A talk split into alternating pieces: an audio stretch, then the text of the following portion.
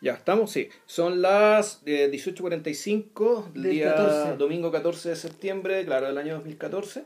Sí. Estamos en Civil Cinema número 188. Ocho. Ya.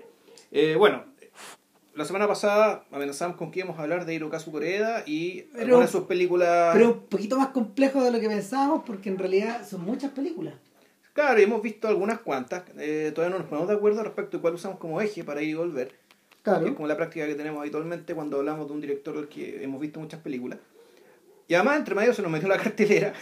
Y, y hoy día, por lo tanto, no vamos a hablar de Hirokazu Koreeda ni de ninguna de sus películas, sino Oye. que vamos a hablar de otra cosa. Claro, y, y hace, ¿hace cuánto que no nos metíamos con la cartelera? Estoy pensando. Estoy tratando de retroceder y no me acuerdo. Pura, mucho tiempo. Entonces, nada, po, eh, la película de hoy es Relatos Salvajes de Damián Cifrón. También quisimos comentarla antes de que antes de que saliera de cartelera. No creo que vaya a salir, hermano. No, no va a salir. Yo la fui a al cine, así que- no la fui en función primera, así que fui al cine con público, la sala estaba repleta, la, el respetable público lo pasó chancho, realmente se murieron de la risa. Por lo tanto, yo le pronostico un, un largo, largo, largo, no tan largo, pero sí, De la grande De la. Eso hace cuatro meses. cuatro meses según nuestro aquí, nuestro, el, el, aquí el SoundCloud. Nos Eh, estamos metiendo poco en la cartelera. Bueno, es que en realidad. Mira, igual pudimos. es que. A ver, igual, de- dentro de todo esto es un podcast canónico, es decir, de, apuesta un poco al canon. Claro, y, a la cola larga también. eh, Claro, apuesta a la cola larga, entonces, claro, no podría decir a lo mejor la película de, de Le Carré, que dije Seymour Hoffman, podría haber calificado a podcast, que la de Anton Corbin, pero ya hablamos de Corbin cuando hicimos lo de Division. todo, claro. Entonces, sí, eh, es difícil que coincidamos con la cartelera, pero bueno, en las pocas ocasiones que coincide, la aprovechamos y es lo que estamos haciendo hoy. A veces pasa. Siendo que la película tampoco es tan buena, no, Es que- no es la maravilla. Hay que partir por ese capa, hay que partir avisando eso. En realidad, lo que estamos comentando no es ni de lejos una obra maestra, que al revés de lo que ocurre en general acá. Claro. O sea, acá. Pero tampoco nos da vergüenza la película, No, a propósito de nuestro subtítulo del podcast. digamos. No, no, en absoluto. O sea, eh, Yo- lo que pasa es que aquí el interés está en que eh, es básicamente hablar de. Bueno, no, no vamos a hablar del fenómeno, porque nosotros no somos argentinos, no vivimos No, en Argentina. Por lo tanto, no, no estamos en muy buen pie, podemos hasta inferir, sea, inferir algunas cosas. Lo que, mira, lo que, podemos, Pero- lo que podemos decir respecto de, de Relatos Salvajes y Argentina es básicamente dos cosas. Una, que el estreno más importante del año comercial para ellos. ¿Cachai? Yo creo que de hartos años. Y O sea, no solo este año, creo que Claro. de, de hartos años. No O es más sea- importante la historia, pero eh, dos, es una de las cintas más vistas del año por los argentinos. A ver, es la cinta argentina más vista del año. empezar. Claro, claro. Y, y eso, eso desde ya, desde ya marca el, desde ya marca el- el- la perspectiva de dónde nos acercamos. Claro. A los argentinos no les ha gustado tanto, tanto relato salvaje. O sea, los críticos argentinos. No, no, no les ha gustado tanto, o sea, pero, pero resulta que el mismo podcast, perdón, el mismo, el mismo público la ha abrazado de una manera tan, tan intensa que también es insoslayable para estos gallos decir que esta de alguna forma es la película de ficción más, más importante, más importante que, que han que han estrenado desde El secreto de sus ojos, Claro. que se ganó el Oscar. que se ganó el Oscar y esta va para allá, al menos lo va a pelear. Lo que pasa Claro. es que esta otra parte del fenómeno es que eh, al festival que ha ido y en el país donde se ha estrenado, Ha dejado la ha dejado la escoba. Es decir, ha, sido, ha, tenido una recepción una, una recepción tremenda. Entonces, lo que pasa en Argentina, a nivel crítico, digamos, ¿cachai? Uno podría asimilarlo bien, banal, bien ligeramente al tema del profeta en la tierra. po. un poco. ¿Cachai? O sea, es decir, que por el hecho de estar tan de cerca, de conocer, de conocerse tanto, ¿cachai? De tal vez conocer a las personas incluso, o de, de estar cerca, de, de mirar tanto los detalles, ¿cachai? Claro. Efectivamente, eh, tú ves ciertas cosas que los extranjeros no ven, y que los extranjeros, Claro. por tanto que no las ven, eh, se tragan, digamos, o sea, mejor dicho, eh, eh, reciben el paquete completo, digamos, ¿cachai? Con toda su aparente perfección y lo aplauden de pie. ¿Qué, qué es lo que ha pasado? En cambio, en argentinos, ¿cachai? Puta, eh, en cambio, en Argentina, claro, está el tema del sesgo. Es decir, este, este tipo está hablando de nosotros, pero no habla de nosotros y no lo hace de una manera necesariamente precisa. En cambio, los- la, gente extranjera, la gente de fuera, y sobre todo yo creo que la gente que no conoce tanto Argentina, ¿cachai? Puta, ve una gran comedia, ¿cachai? Ve una, ve una gran... un- un- una gran secuencia de comedia, en rigor, de mini comedia. Claro. Ahora, eh, Relatos Salvajes son seis historias. Son seis relatos, sí. No sé cuánto. A ver, no es exactamente un filme episódico en el sentido de que la modernidad ha llegado a conocerlo. ¿Cachai? Eh, no es, a ver, si bien ya vamos a conversar de la relación que Relatos Salvajes tiene con Pulp Fiction, pero no es exactamente, no es exactamente ese tipo de película. Eh, como bien dijiste el otro día cuando hablábamos por teléfono, eh, yo diría que el, la, la fuente cinematográfica de donde sale es eh, Los Monstruos. Los monstruos, claro. Claro. Película de la que hablamos acá. Claro. Entonces, Lo- Los Monstruos es una película que, a ver, será de principios de los 60 y es una serie de episodios que se van, que se van encadenando en, sin solución de continuidad. Claro. Entonces, y son como 20, son como 20 episodios, más o Sí. menos. Eh, en, el caso de, en el caso de Relatos Salvajes, esa veintena de episodios se reduce a 6, pero mantiene esta misma estructura de que hay, de que hay eh, temáticas que en realidad no están necesariamente conectadas entre sí. Lo que pasaba en los monstruos era que eh, la brutalidad de los mismos episodios los iba conectando unos con otros. Sí. O sea, en ese sentido, la, el- los monstruos en rigor, uno podría asimilarlo como un, esto es un bestiario, vamos, es decir, esto es equivalente a hacer un paseo por un museo o un freak show o un paseo de a un paseo de animales disecados, ¿cachai? Uno, uno podría decir, ya, ¿sabe qué? Pasé por la fealdad humana, digamos, ¿cachai? En sus distintas variedades, es decir, Claro. pasé por el museo de animales muertos, pasé por el museo de bestias disecadas, pasé, pasé, pasé por el museo. Esa, yo creo que la, la lógica de, de los monstruos era, era un poco esa, y con cierta aspiración también a, a, irte sorprendiendo, es decir, porque no tiene ni una gracia que la película fueran todas, todas- eran todas distintas, pero te- Claro. te- tenía que haber algún tipo de progresión o de sorpresa, es decir, lo, lo monstruoso, lo feo, lo brutal, lo sórdido, ¿cachai? Puede provenir de cualquier lado y en situaciones distintas, cosas que antes no te esperáis, bueno, aquí también es posible. Ahora, la primera pista de que eso va en esa dirección, de que el tema va en esa dirección, son eh, es la secuencia de créditos de la película. Que, Claro, que- ni siquiera es un secreto, el, es la- el, el preludio a los créditos. No, no, yo, yo, yo hablaba de los créditos mismos, donde hay una serie de ah, de animales. animalitos, ya, sí. Una serie de animales puestos, son fotografías en estado salvaje. Claro, tipo de National Geographic. O qué sé yo, Ah, sé. pero si tú vas mirando, son puros predadores. ¿cachai? Eh, de hecho, el propio nombre de Cifrón aparece con un zorrito. Como un zorro, sí. Y, y son fotos extremadamente bien sacadas. Coloridas. Claro, claro, tra- trabajadas incluso con layers y cosas así. Y, el, y, y en el fondo lo que te da la impresión es de estar observando, por un lado un bestiario, pero por otro lado el reino animal. Ya. ¿cachai? Y este es el mundo, este es el mundo donde transcurre esta película. Este mundo, este es un mundo de animales. Eh, esta, esta comedia, esta tragedia transcurre dentro del, del, del reino animal. Claro, es el reino animal, pero con alguna paradoja bien, inter- bien interesante, que es que hasta donde yo sé, los animales no, no funcionan sobre la base de la venganza. Es decir, la venganza el, no es un sentimiento animal, es un sentimiento humano. Eh, ahora entiendo que parece que los monos sí, ojo. Ya, ah, bueno. Pero, pero eso es. eh, Esa sería una excepción que confirmaría la regla, digamos. Claro, porque- el tema, el, el tema de la venganza tiene que ver con el, con la- el ultraje personal, digamos que tú por lo tanto se lo quieres infligir de vuelta a otra persona. Claro. El- las relaciones entre animales, al menos los más primitivos, digamos, los que, los que no cabrían dentro de los grandes simios, no tienen que ver con lo personal, digamos, tienen que ver con la necesidad de, de comer, digamos, de, alimentarse y sobrevivir, ¿no? Una cosa mucho más básica. En cambio, la el eh, interesante la paradoja, digamos, ¿cachai? de que se utiliza esta metáfora de lo animal, ¿cachai? a partir del sentimiento sumamente humano, o al menos perteneciente a los grandes simios, ¿cachai? De- Que es de la venganza, revancha. Que es la venganza. Porque la venganza, de hecho, es la que motiva toda la historia. Todas las historias están movidas por la venganza. Eso es lo distinto de los monstruos. En los monstruos tú veías ahí, eh, veías la, este- este- este- esta, esta clase de catálogo que le interesa que le interesaba al medieval, de alguna Sí, forma. Pero en realidad, si, había una acción común que había detrás de todos los monstruos, era el abuso. Era siempre una forma de abuso Sobre el otro. sobre algún otro, que era o, o más crédulo, o más tonto, o más débil, o derechamente ciego. ¿no? Había un caso Ah. de una historia terrible que era un ciego. Eh, pero sí, tú decías aquí alguien que se está aprovechando de otro. digamos, y eh, a niveles también extremos, muchas veces. Acá en cambio, aquí ya la cosa se...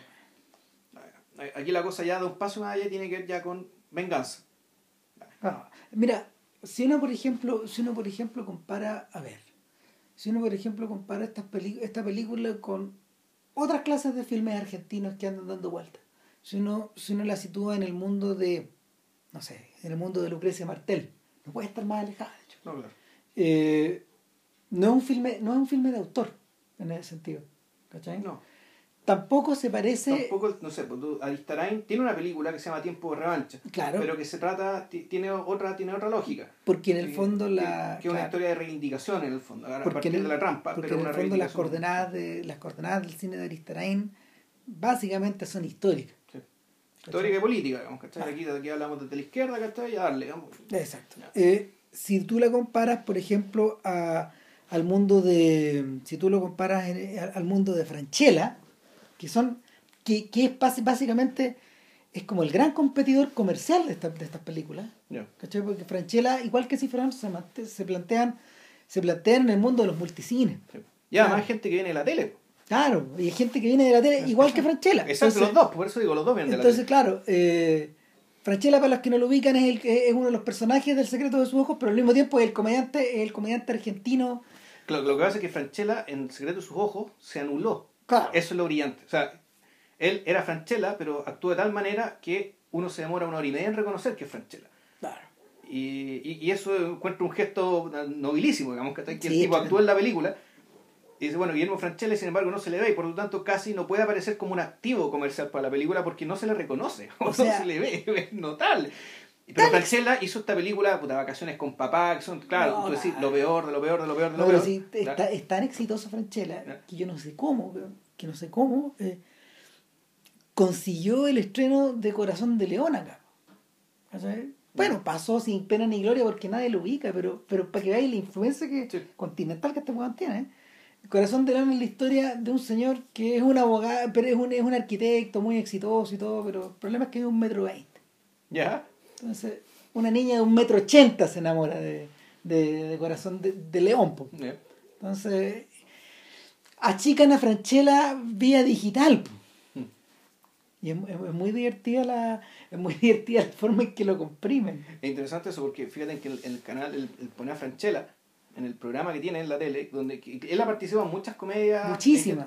Pero llegó un momento en que ya se convirtió en el centro del asunto. Te Pone a Franchella y... se- Él no salía en una cosa llamada La Media Naranja, ponte una cosa así. Eh, salía, puta, un hermano, un hermano, creo que salía donde, donde tenía un hermano que era completamente distinto a él.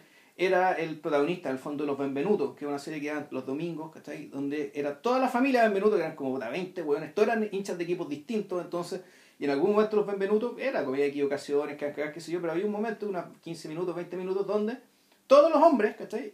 De, que eran todos hinchas de equipos distintos, se agarraban para el tueo, ¿cachai? Comentaban la fecha de la semana, ¿cachai? Ta, ta, ta.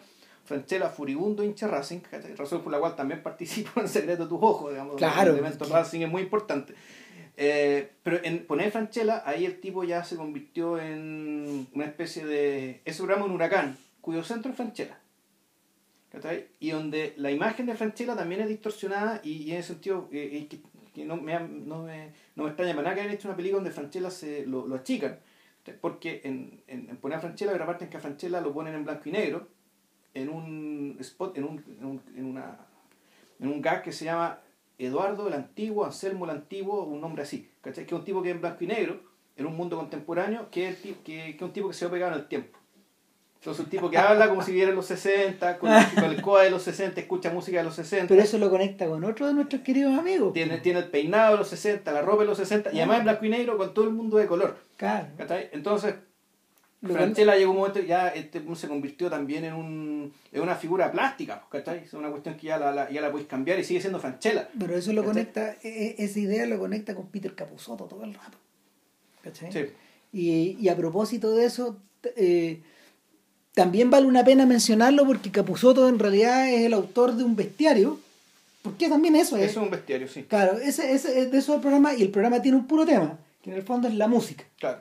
¿Cachai? Todo gira en torno a la O música. sea, pero es que es, la, es música y política, música y. Y de que- música exactamente, sí, y ¿ah? música y deporte, Claro. música y literatura, Claro. música y política, música e historia, música y, y dictadura. ¿cachai? música y fascismo. Siempre hay una... En el fondo, los- todas estas bestias son músicos. Mm. Mickey, Vani, Mickey Vainilla, ¿cómo se llama Eh? Flor- eh, violencia arriba, bueno. Todos, todos. Claro, po. el Bombita Rodríguez, que es por el cual lo conocimos acá. Claro, entonces, eh, el, nuevamente está esta idea como de la, de, de la presentación de un personaje que se empieza a desdoblar y que también opera sobre la base de episodios. Claro. Lo que también nos lleva en, en- en esta, en esta serie de conexiones argentinas a en realidad lo que nosotros creemos con Vilches que es como el origen de un poco de, de Relato Salvaje, Rompe portones. rompe portones. Rompe portones que por lo demás también fue aludido en, en el podcast de los monstruos.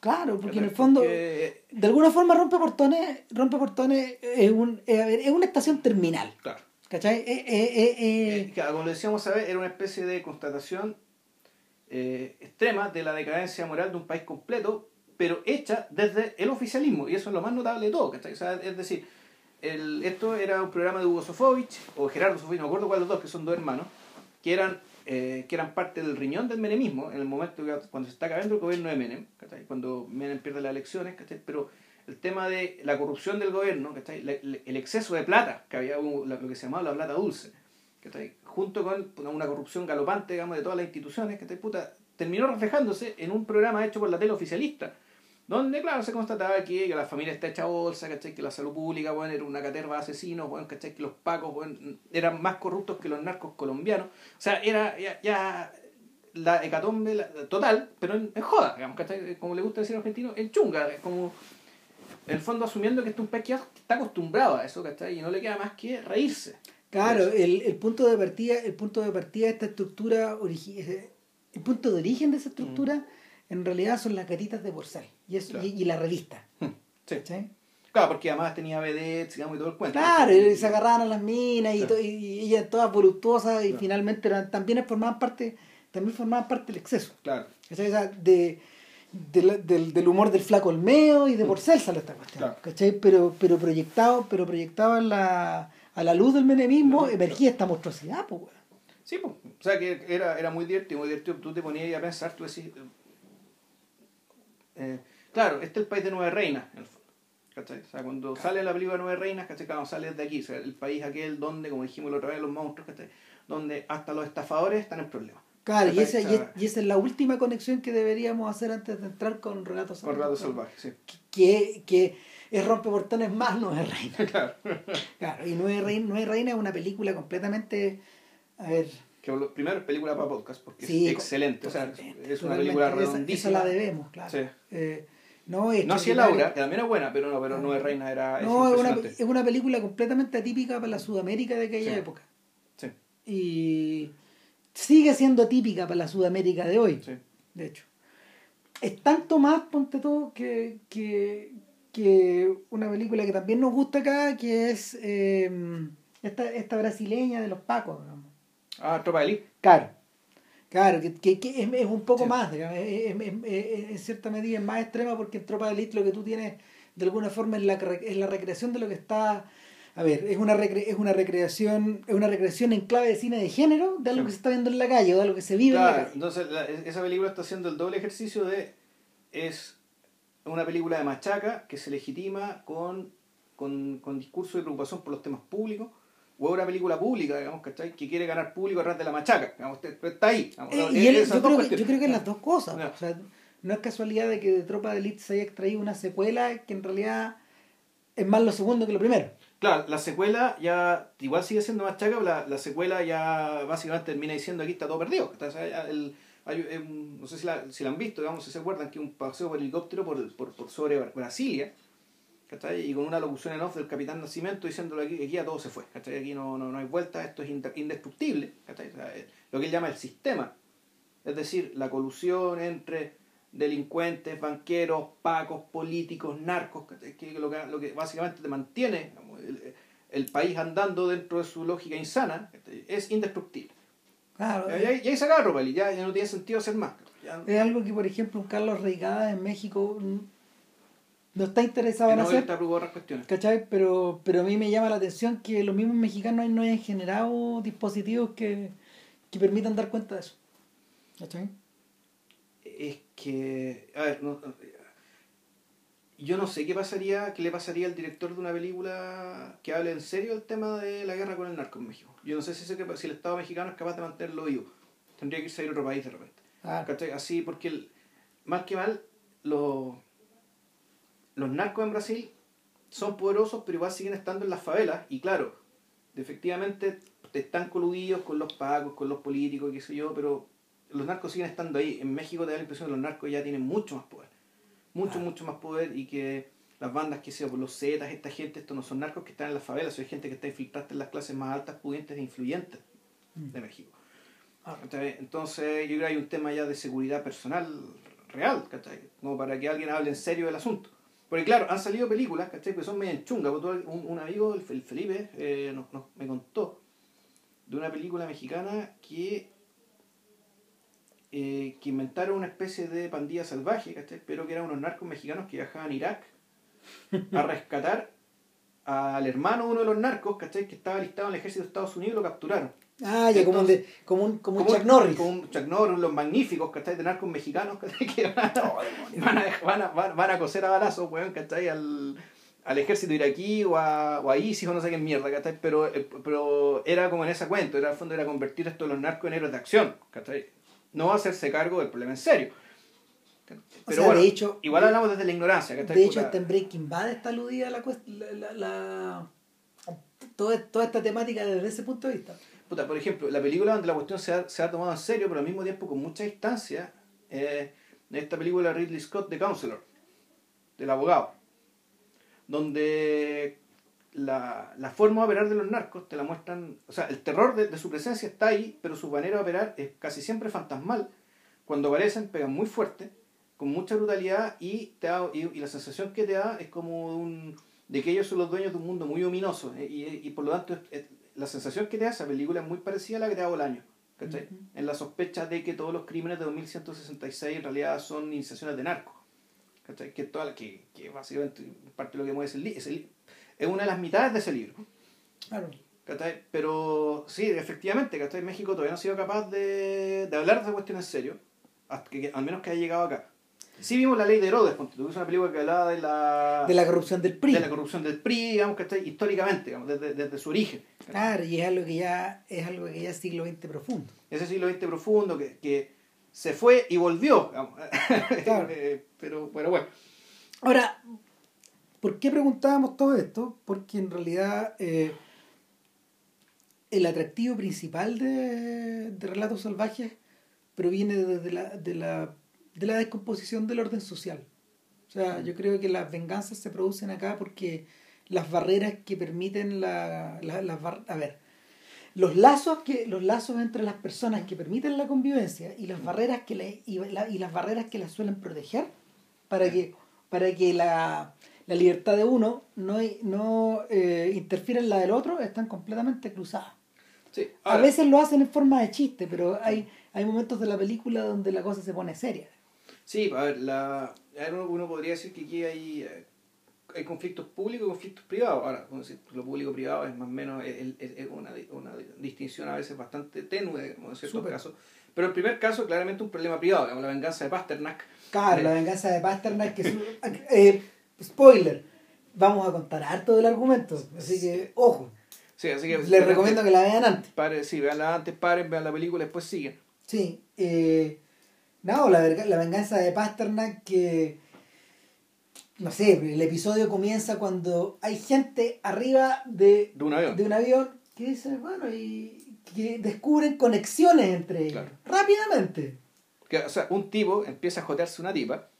eh, Y y, eso es muy de la película también, porque tú decís ya. Y resulta que ambos conocen a un mismo sujeto. Ando conoce al mismo sujeto y resulta que otra persona del avión también conoce al mismo sujeto y de repente sale otro que dice, oye, también lo conozco a este gallo. Y todas las características, todas las, y todas las y todos los testimonios de las personas que dicen conocer a este sujeto más o menos coinciden que, que el tipo estaba loco. Que el tipo Estaba loco, estaba- que era un pelotudo, que era un, que era un Que perdedor. era un que- pelotudo histérico, que le hacían Claro. bullying, ¿cachai? Que, claro, que- me reía en el colegio, yo lo engañé con este tipo de ahí atrás. Claro. Pasternak, este idiota, no sé, Sí. o- claro, El enfermito. el músico, este fracasado, etcétera. Y. Y de repente un tipo me aparece, oigan, ¿hay alguien más que conozca a Pasternak en este avión? ¡guau! Y todos los buenos levantan la mano. Y ahí el avión se empieza. Y la azafata dice, bueno, en realidad Pasternak, el comisionado de este avión, se acaba de encerrar en la cabina. Y de repente el avión se, se- se da cuenta que el avión empieza a ir en picada hacia abajo. al Gran Buenos Aires. A Gran Buenos Aires. Y, y ahí y la, la gente la gente se abalanza tipo United 93 Claro. encima del encima encima de la cabina está todo cerrado hay un cambio de plano y hay un par de viejos que Claro. están como disfrutando de un domingo Claro, que, nada que están mirando a cualquier lado y de repente uno ve que el avión se acerca, se acerca, se acerca, se acerca, se acerca.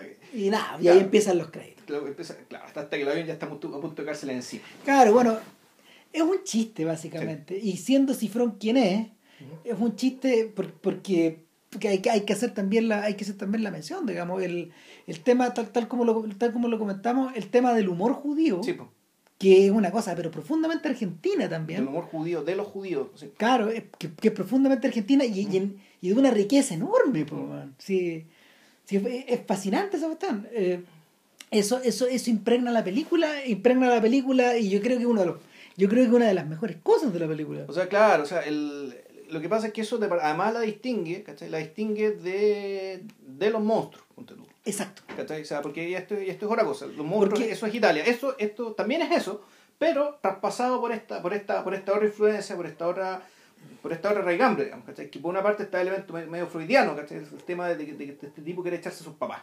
claro ¿cachai? De que de quiere, de quiere matar a los papás. ¿cachai? Y hay un tema, efectivamente, digamos, de la relación de los judíos con sus, con sus padres y los judíos con sus hijos. Que, eh, hacemos la nota a propósito de otra película argentina que es extraordinaria que se llama El abrazo, El abrazo partido. partido, sí. Claro, que ahí, ahí esto está narrado en clave de, de filme familiar, de comedia romántica y al mismo tiempo de... de, de- En realidad es un drama familiar. claro, y de búsqueda de uno mismo en cierta- en cierta medida y, y es una gran película. Claro, y ahí había, todavía me acuerdo una escena de cuando el, el, el protagonista, el, el maestro Hendler, Diego Hendler, Gabriel Hendler, Diego Hendler, Diego. Diego Hendler, este, que, que uruguayo. Sí. Sí. Diego Hendler, que hace argentino en la película, pero para lo que cuesta, digamos, eh, para lo que les cuesta, eh, en algún momento dice, mamá, la, la mamá que le decía, pero Gabriel, pero no, no me acuerdo cómo se llama el personaje, Ariel, creo. Ariel. Ariel, tenés que pensar en el futuro, tenés que tener hijos, tenés que buscar una, vea- una, una, una, una buena mujer y tener hijos. Mamá, yo no quiero tener hijos.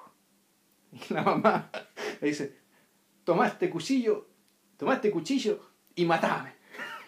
Así, matame, había la manipulación total y nosotros estábamos en el cine y se fuimos juntos.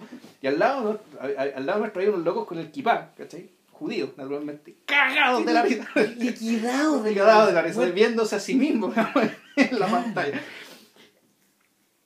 Eh, ah, cabe decir que el director es Daniel Burman, Daniel ¿vale? Burman, que claro. conoce muy bien la su, que viene caro. y- a su colonia.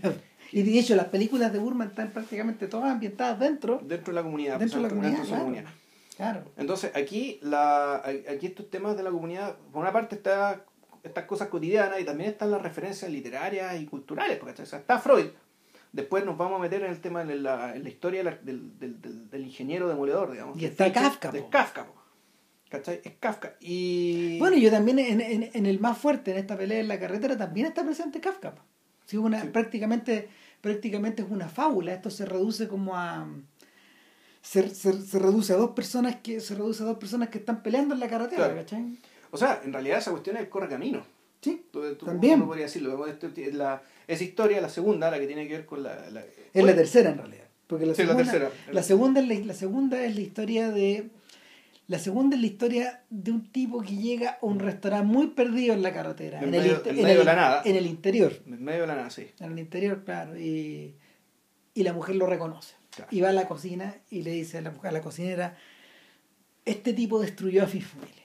¿cachai? Este tipo, este tipo nos cagó con la propiedad, muy, mi madre murió de pena, Mi, mi, mi papá se suicidó. mi pues. papá se suicidó. Tuvimos que venirnos a vivir acá, ¿cachai? Y, la, y resulta que la cocinera, y es el personaje más fascinante de todos, pues, o sea, es, Claro, entonces- es- una, es una tipa que, que viene saliendo de la cana. Que fue convicta, estuvo no sé cuántos años preso, No, y dice, hay que y- echarse a este weón. No, lo, lo mira y le dice, la, la mira y le dice, pidió unas papas a, pidió unas papas a, ca- unas papas a caballo. El papa a caballo, parece que en Argentina son papas con huevo frito encima. Claro. Me suena. Y, y, y claro, y debe tener alguna cuestión encima, pi- pimientas, Mm. algunas huevas que le echan. Y, y nada, y, el, y esta mujer le dice, acá en, el, acá en la despensa hay veneno Veneno para para ratas. ¿Lo echas tú o lo echo yo? o sea, y, y la, la, la tensión crece y crece y crece. Y, y en ese momento, fíjate, cuando, cuando viéndola, me recordé que, bueno, Cifrón viene de la televisión. Cifrón. Cifrón es famoso por, Por los simuladores. por los pues. simuladores. Por los y más tarde después hizo Hermanos y Detectives, que, que es una serie que no tuvo mucho éxito, pero que ventilaba cosas que eran... Era, era, era su intento de hacer una serie familiar. Y el, el punto acá es que en esta, en esta, en esta tensión que crece en dos minutos, uno recuerda a Rod Serling, a, a, a la dimensión desconocida. Ya. O sea, en la dimensión desconocida no necesariamente hay hechos que son, que son misteriosos o paranormales. No, también está esta, esta otra idea de muy hitchcockiana de la, de la inquietud que crece de repente. No el suspenso, esta inquietud que se te produce cuando en el fondo tú eres dueño de cambiar todo tu destino, por ejemplo. O cuando eres dueño de...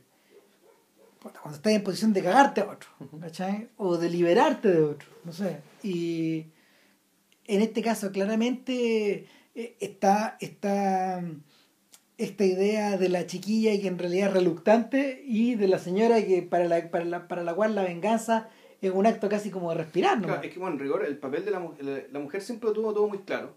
En cambio, la chiquilla, ella efectivamente está conflictuada. De Sí. hecho, es el papel, el papel clave de esta historia, el de ella, ¿cachai? Porque ella quiere, pero no quiere. Oh, Quiere, pero no se atreve. Y, y, y cuando, y cuando ella se resuelve a parar las cosas, ¿cachai? Porque efectivamente empieza a involucrarse gente que no debería estar involucrada. Es decir, cuando aparece un inocente, una potencial víctima inocente. Claro, ahí queda la escoba, ¿cachai? Que si yo no... ¿para qué me- claro, pero, pero en, algún, en algún momento, en algún momento la propia vieja le enrostra la cara, bueno, y si no querías que yo me metiera, ¿para qué saliste a fumar afuera? claro, o sea, te, te hiciste la huevona Claro. y, y dejaste que yo hiciera esto. Ok, ya, está hecho, está envenenado. Pero lo divertido tan malo el hueón. El tipo es tan malo que el veneno le hace Y no se muere, no se, no se muere del veneno. Y con eso decimos todo, digamos, para no matar para, el- no, para no seguir contando la historia, claro, pero el tipo, el veneno, llega a una persona, ¿cachai? Ta, ta, ta, Y empieza a envenenar el otro. y, y ese sí se envenena, ¿cachai? Porque es una persona normal, que siempre otro es tan malo que el veneno no le hace nada. Claro, y el. Bueno, y en ese momento donde la gente en general, la audiencia le empieza a gritar a la pantalla. Que es una cosa que me imagino que se debe estar repitiendo En todo el mundo donde le están dando. en todas las funciones. Es bien curioso, el Relatos Salvajes fue estrenada mundialmente. entiende? Claro. En todos lados. Fue, fue estrenada en, en, en Europa, en Estados Unidos, en Argentina, en Chile, supongo en Sudamérica, el mismo día. Ya, Que es una cosa muy rara. O sea, imagínate la tremenda ambición. Y la otra cosa que es inédita es que eh, creo que no hay, no había, hay que parece que hay que retroceder muy atrás o no había eh, comparaciones modernas de una película que en Argentina solo su- que se hubiera estrenado solo una película con más de 200 o 300 copias. Ya. Ese, ese, ese día solo se estrenó esa película. Ni siquiera una extranjera. ya. O sea, para que veáis la, la, el impacto que estos gallos esperaban. Ahora, ¿y, ahí habrá pasado algo? ¿Esa película habrá estado legitimada antes? Sí, pues, bueno, porque se estrenó en Cannes y se supo que en Cannes dejó la escoba. Claro, no, porque pero, pero porque yo- Tropa de Elite, Tropa de Elite, antes de ser estrenada, ya era la película más pirateada de la historia de Brasil. Imagínate, o sea, el fenómeno Tropa de Elite de los cines, que en realidad fue la segunda parte de un fenómeno que empezó mucho antes. Esto que me estás diciendo tú de, de Relatos Salvajes me da la impresión de que, de que efectivamente la película estaba legitimada, legitimada de antes de que se estrenara. O sea, yo creo que, yo creo que la el prestigio de un tipo como Cifrones a toda prueba en, en, el, en el público, esencialmente porque el tipo es un artista popular también. Sí. Y eso también hace una diferencia en relación a, a los otros a los otros directores argentinos que, que luchan por su audiencia. Bueno, es que si lo pensáis, bien, eh, lo más cercano que hemos tenido en Chile a esto es Kramer. Un poco así, sí. O sea, Kramer es eso, ¿cachai? Pero bueno, agarrando, hay, hay Guardando todas las distancias, Guardando claro. todas las diferencias todas las distancias. Porque en realidad lo que hace Kramer, pese a que él va cambiando de personaje en personaje, no es un bestiario. No, po, no, para nada, al revés. Lo suyo es una película donde, eh, o sea, un poco lo es, ¿cachai? Porque dentro de todo Kramer tiene la gracia de que el, esto lo dijo un crítico, fue Antonio Martínez, que me, eh, y lo cito textual porque me pareció una, una, una, un apunte bien, bien lúcido, digamos, y se le quiero dar el crédito, que es que Kramer se atreve a mostrar los personajes, eh, de los personajes aquellas cosas que la gente sospecha que son. Claro. Es decir, la gente dice ya, nosotros sabemos que este tipo es así, nosotros sospechamos, bueno, de forma media primaria, que en realidad, al fondo, la verdadera cara de este sujeto es esta otra. Naturalmente que se parece, pero tiene algo medio torcido, medio feo, medio tututú, o medio tonto, o ta, ta, ta. O sea, en el fondo, puta, Kramer dice, en el fondo, la, la gente cree que Salaquet es bruto, ponte tú. Claro. O que el Rafa Aranea es falso. Lo notable es que estas mismas personas, dentro de todo, se lo toman con humor, igual. Bueno, porque Ah. es que hay otro detalle. El tema es que el hecho de que Kramer te interprete o, te, o te imite Sí. eh, es una especie de etiqueta al lado de tu, de tu currículum. Sí, claro. Es un visado es, como, de que... es como que te inviten a Saturday Night Live, cuando eres alguien. Claro. Uno puede, puede verlo por ese lado. Pero bueno, en- hay un guiño, un poquito perverso, pero un poquito. ¿cachai? Fondo, un poquito, Claro, fondo pero está era- mezclado con una suerte de cariño medio curioso también. Claro, es una cuestión de que, de de- también que está, está esto, pero también hay cierta simpatía y además está el fondo de la historia, que la historia es la historia de una familia, de una recomposición familiar, de que la familia termina junta, ¿cachai? Y todo termina siendo muy edificante, muy sano, muy bonito, ¿cachai? Y, eh, y, y ra, ¿cachai? Claro, acá no, pues acá no hay, acá no hay, acá no hay títere que quede en pie, que es una cosa muy argentina Sí, también. o sea, sí, es como el, el- un, el- un nihilismo crónico ¿cachai? que tienen ellos y... Yo creo que es una cosa, lo más probable, aludiendo, aludiendo a la aludiendo a la, a la tradición judaica que, que va por detrás, eh, hay un tema, hay un tema centroeuropeo. O sea, está, por una parte está este, el cinismo italiano. Este cinismo Sí. del que hemos hablado antes, cuando Buñuel se, se quejaba escandalosamente de una de Buñuel, que los italianos no creen en nada. Pero nada, nada, nada, nada. el hombre que no cree en nada se quejaba de esto, Claro, ¿no? claro, se quejaba, claro, Buñuel. Se quejaba de, de los italianos que no creen en nada. Claro. Claro, hay gente que lleva dos mil años viviendo al lado del Vaticano, digamos, ¿qué mierda va a creer? Eh, y claro, naturalmente eso es, es el- ciertas características que hacen de, de, de- de- de Italia un país tan cínico, digamos, su propia ingobernabilidad, la desconfianza en su institución, el hecho de que no funciona, la corruptela, el hecho de que hay un estado paralelo que se llama la mafia, de- el hecho de que el Vaticano, mezclado con, loca- con logias ma- masónicas, y la mafia, ¿cachai? Puta, sean unos poderes económicos tremendos dentro del país. O sea, hay un, hay un tema, digamos, ¿cachai? Respecto de que efectivamente eh, Italia es un estado fallido, digamos, No, ¿cachai? y- que lo sostiene la riqueza. ¿cachai? Retro- retrocedamos a la divina comedia, Mm. a propósito de bestiario. O sea, eh, todo es- toda esta suerte como de orden ya estaba catalogado en eso en esos momentos. Si vuelvo a pensar, vuelvo a pensar en este viejo hábito de los italianos de, eh, de eh, escenificar y eh, ilustrar las virtudes y los defectos de los humanos en bueno en palabras y en imágenes. Si, acuérdate que hay un montón de iglesias, hay un montón de iglesias que tienen, que tienen frescos que son sobre eso Mm. que tienen frescos donde no sé, pues está está la gracia, está la virtud, está el- la gula, está el odio, está, ¿cachai? Está- no sé, más allá de los siete pecados, tú bueno, tienen una, una, una enorme caterva. Es una iconografía, bueno, aparte Una- que eso, claro. eso tiene, tiene que ver con la con el- que- cosas que están de la época en que la gente no leía, no sabía leer, ¿cachai? Claro, tenías que ilustrarlas de esa forma. ilustrar de esa Estás manera, educando un poco de Exacto. Claro. De educación moral, ¿cachai? Con recursos plásticos. Exactamente. Y, y el en el caso, en el caso de Cifrón, la su álbum de estampitas empieza a llenarse de caracteres que nada, parecen ser son, son, son bastante icónicos, pueden ser identificados por todos. De hecho, los per- los- el, el- el personaje del, del, del coyote y el correcamino es en el más fuerte, ¿eh? que son, es un tipo que, que va rajado en su Audi por El la carretera. De, de, claro. Iturralde, un cuico de apellido vasco, weón, ¿cachai? Claro. Leonardo Faraglia, que es uno de los actores más importantes de Argentina, es un tipo Ah. realmente muy importante. interpretando un zorrón. po. Claro, un zorrón, un zorrón cuico chileno, nosotros reconoceríamos inmediatamente, ¿cachai? O sea, que- que yo creo que también lo divertido de lo, lo divertido de Relatos Salvajes para la audiencia chilena es que estos tipos humanos también se replican sí, acá. Se repiten acá. Claro, entonces tenemos un poco que ver con eso. po. Y, y está pasando, Y, Está y nos pasando- va- y, nos vamos a meter ya. ¿Por Claro. qué la cuestión nos, no- nos llega, pero claro, de lleno? y va pasando un sujeto muy rústico arriba de un de auto hecho mierda. un que- 504 hecho mierda que tiene una carretilla arriba Pintado en el como techo. con cinco colores distintos. que Claro. Cualquier weá. Y este gallo no lo deja pasar. Y no lo deja pasar. Y lo en el fondo, solo está pichuleando, ¿cachai? Claro, y este man encuentra un espacio y raja y le, y, y le manda un insulto. El resentido de mierda, que es muy de cuico chileno por lo demás. Claro. Y, De hecho, en, en la palabra is the, weapon of choice, weón, de la, de la argumentación cuica chilena, weón, es la palabra resentido, weón. Claro. Le sale como un...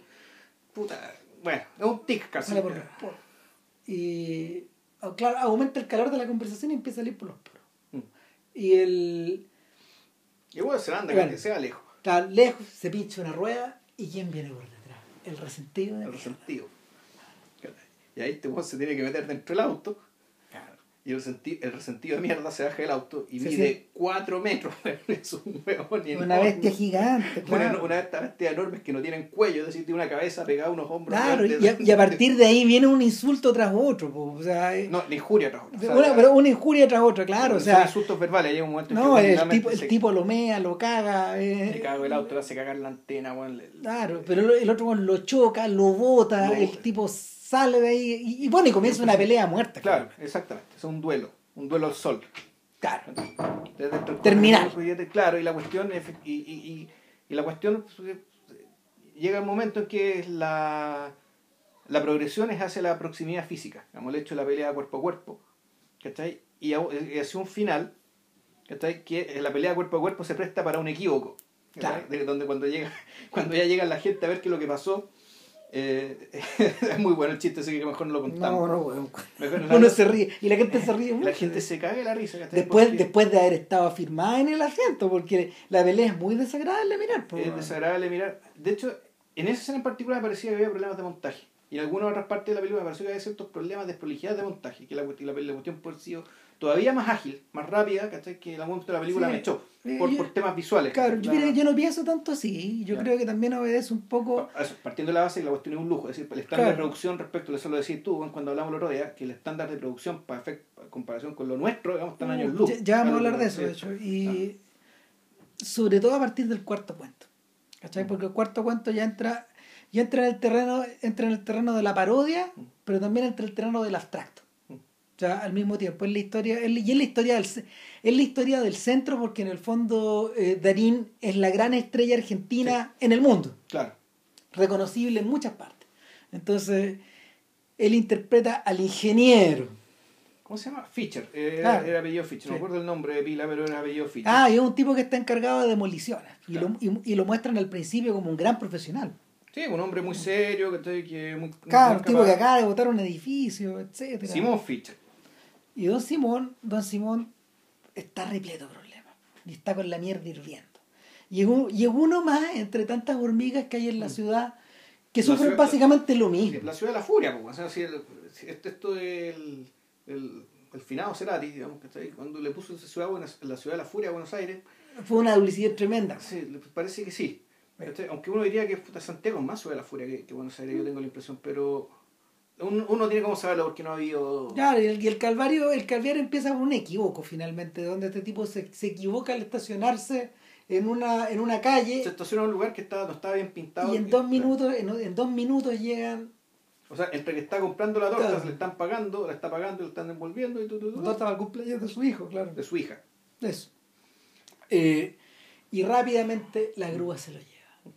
Y tiene que pagar la grúa. Claro. Tiene que pagar el parte. Tiene que ser la cola. Claro. Llega tarde al cumpleaños. La señora se quiere divorciar de él. Desde hace rato. Claro. Y todo empieza a escalar y a escalar y a escalar. Y él mismo lo magnifica. Porque en el fondo este weón ya viene mal. Claro, en- en- en- ahí tú te empezás a acordar, no sé, pues, ¿cachai? Del tema de la maldición bíblica. ¿cachai? El tema de Job, también tan judío. Esto ya de repente que Dios, porque sí te castiga, bueno, Y te da. y te lo pone, ¿cachai? Y te lo pone, y te lo pone, pero hasta el fondo, ¿cachai? Y te quita todo. Ah, pero lo que es, lo que es quitarte, todo. Todo. Y, y bueno, y a Fischer. a- acá, lo- acá lo abrevian, digamos. Claro. Pero a Fischer le sacan todo. Le quitan todo. Claro, todo, la- todo. Y la- lo que él la- tiene, y lo que él tiene lo magnifica porque Fischer además es un personaje básicamente movido por la rectitud. ¿cachai? Eh, él trata de ser recto y el problema que tiene Es que el Es país que- no, el país no funciona. él le quiere exigir rectitud al resto del país, ¿cachai? Cosa que... eh, no, no. Estamos- de hecho, partiendo porque estamos en Sudamérica. Claro, no. Claro. So- y y, eh, sobre todo porque las instituciones eh, figuran operando sobre la base ellos mismos de la pillería o de, Mm, Sí.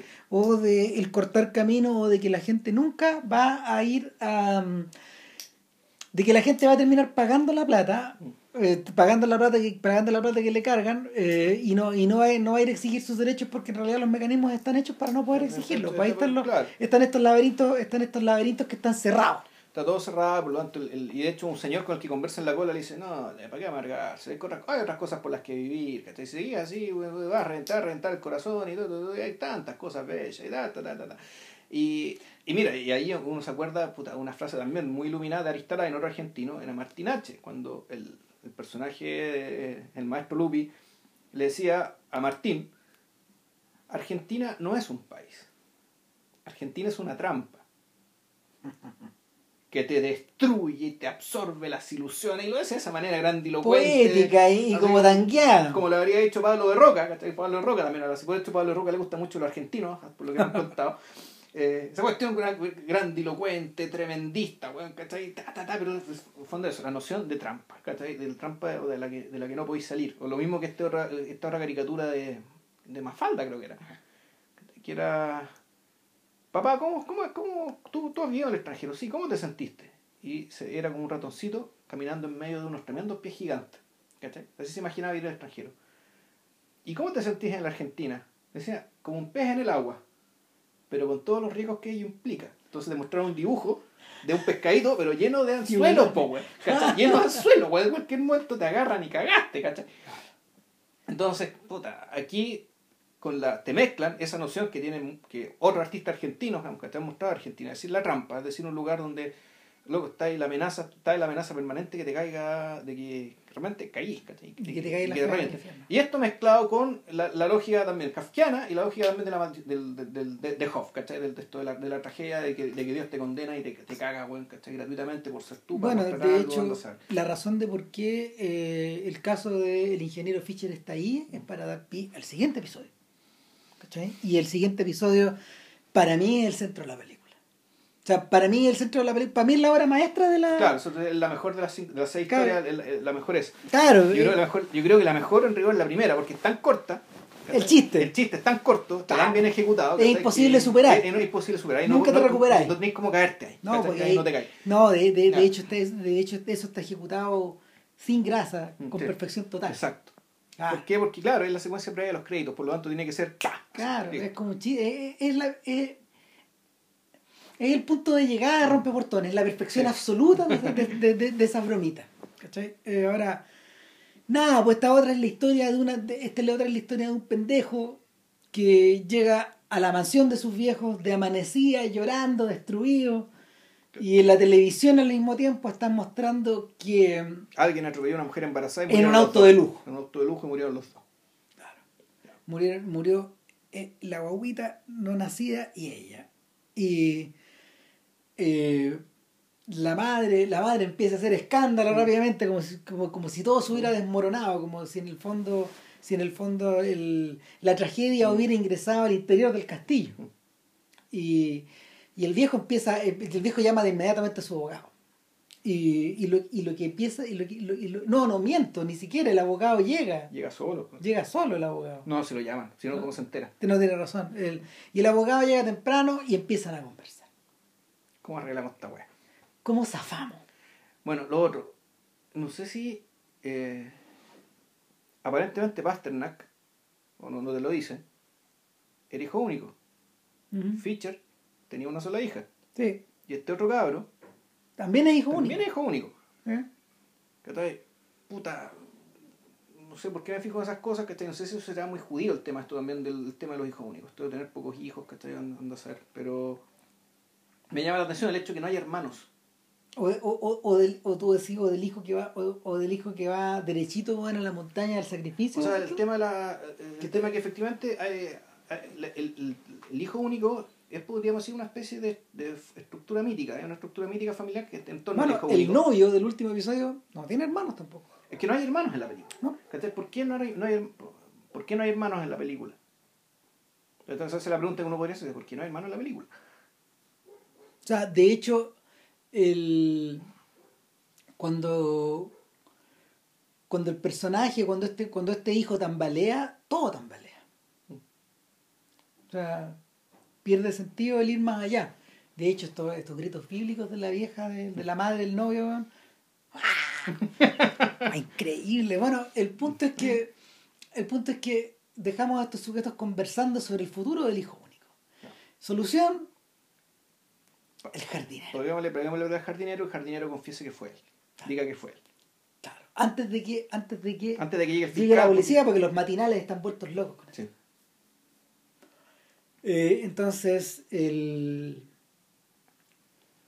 eh, en ese momento, Salud. gracias, en ese momento llega el fiscal con los pacos. No, porque ya tenían todo listo. ¿eh? Claro, está todo, está todo armado. Habían, habían, habían puesto, habían corrido el asiento para que el, para que la cuestión calzara con que el tamaño del, del- con el tamaño Claro, el del tamaño del jardinero, le dieron un poco de whisky al jardinero. La historia era que le dieron ganas de, como el auto era nuevo, a Sí. este viejo le dieron ganas de salir a dar unas vueltitas, le, le pegó algo, un bulto en la calle, y luego zafó y no se acuerda Eh, más. Claro, y le pegó algo y dijo, uy, el auto va a quedar magullado, me va a llegar, así que puta arrancó y, y, y volvió el auto. Y, y esa fue el. Y llega el fiscal, No, espérate, y, el, y al jardinero, al jardinero le van a dar 500 mil dólares. 500 mil dólares. Y llega el fiscal. Y el fiscal rápidamente se da cuenta que hay un problema. Claro, de que el, el abogado se creía muy ducho, se creía poco menos que el personaje de Pulp Fiction, digamos, del cual Claro, hablar del Mr. Wolf. Mr. Wolf, el personaje de, de Harvey Keitel.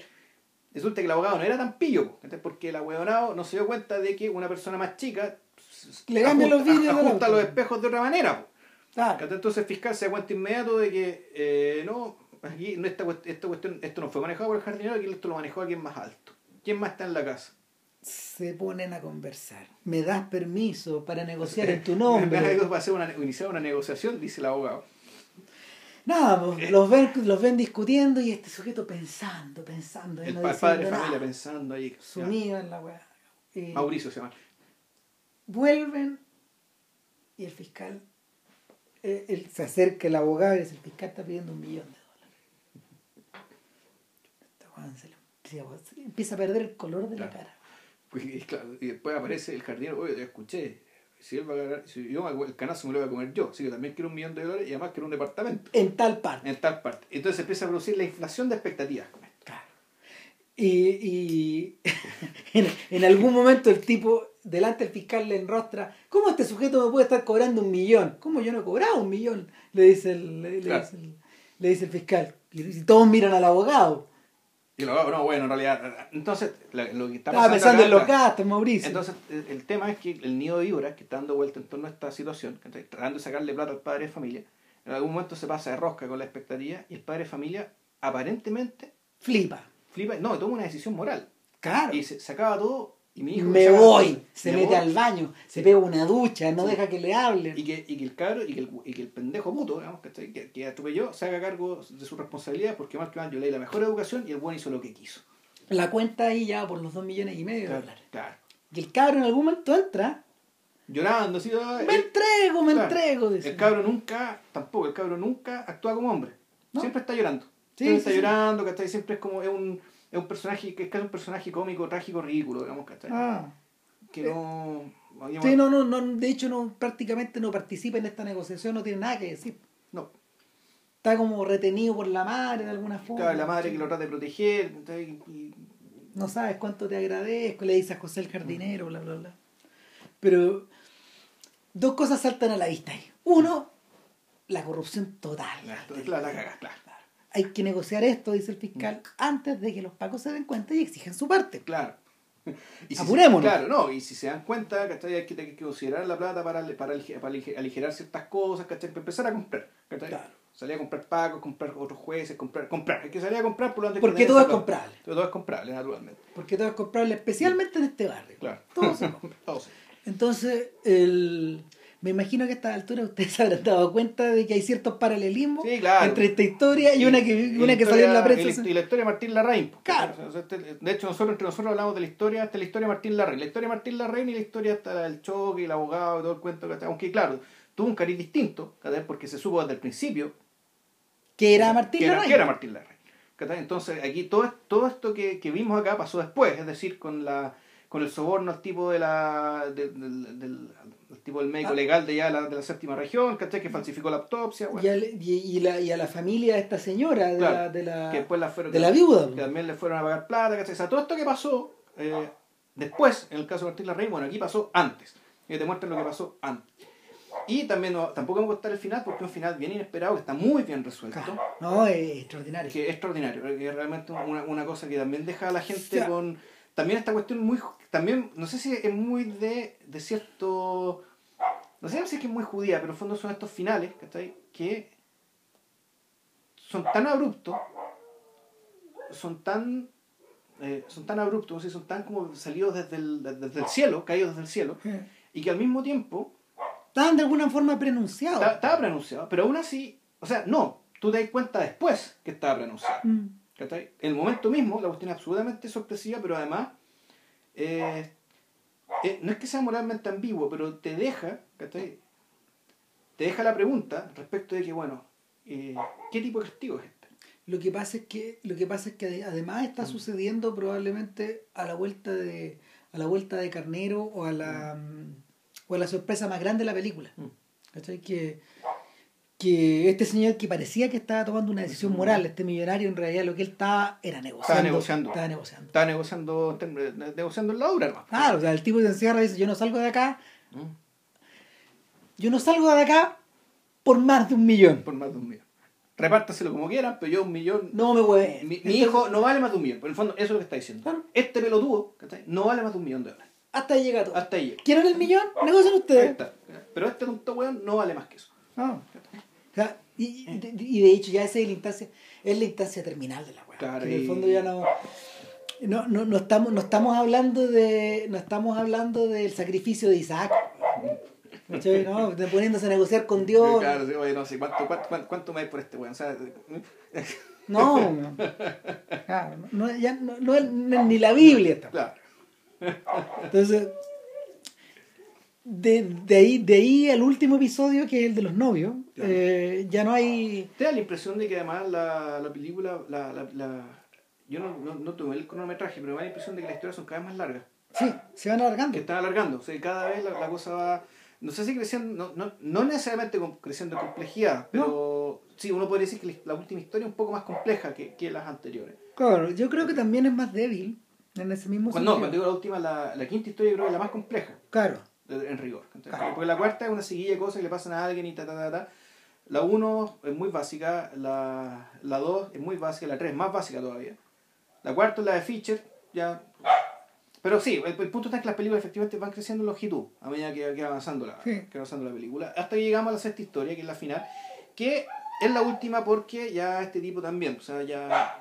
es aquí en Chile tenemos el dicho, la hueca en pelotas, ¿cachai? Que vendría a ser comparable con lo que pasa, y tampoco lo vamos a contar explícitamente que la- cómo termina realmente la historia, pero bueno, todo esto termina eh, a partir de un matrimonio que de, está una- filmado de la fiesta de un de matrimonio. una fiesta, un matrimonio, de un matrimonio judío, eh, que está filmado como, eh, ¿cómo decirlo? Esto- este, está filmado con mucha precisión. Claro, hay, una parte, hay, hay una parte que tiene que ver con el carnaval, hay otra parte Sí. que tiene que ver con el frenesí, Y y, aún- y, y hay, y hay otra parte que tiene que ver con la sinvergüenzura. O sea, primero, o sea, por una parte está esta como fiesta muy producida, muy burguesa, está muy, ¿cómo decirlo? Muy glamoroso. Ah. todo muy glamoroso. Gente, aparentemente gente de mucho dinero.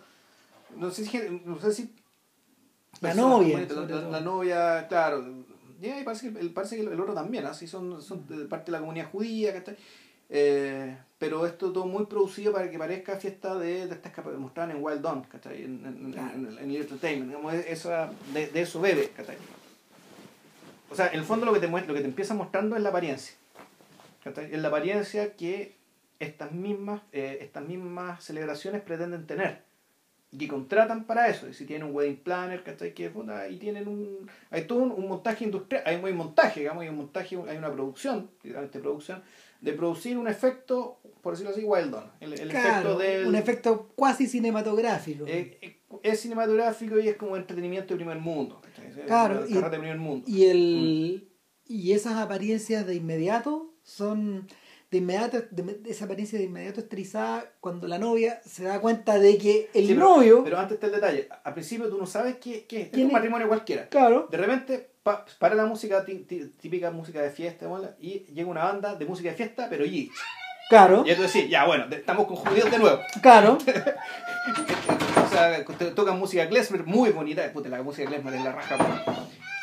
Y, Y entre medio, ¿cachai? En esta pausa, que genera un poco la música Klezmer, ¿cachai? Ya porque, porque eh, lo otro era un bom, bom, este bom, bom, bom, que no te permite escuchar nada. Que termina esa música, empieza el Klezmer, ¿cachai? O, y hay una pausa, y aquí un personaje, una invitada empieza a hablar con la novia, y la novia, hablando en esta pausa, mira la verdad. La verdad que está detrás de la fachada. Que en una de las mesas, en la mesa de la pega, hay alguien invitado. Hay una invitada con el cual el novio, su, su nuevo marido, intercam- intercambian unas risitas y unos diálogos Claro. medio curiosos. tiene una incómoda indebida familiaridad.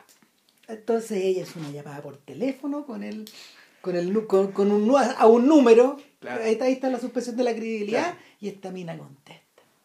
Era el número del profesor de guitarra. Claro, y que, y, y- y que esta mina, y ahí te empieza a decir qué clase de mina es esta.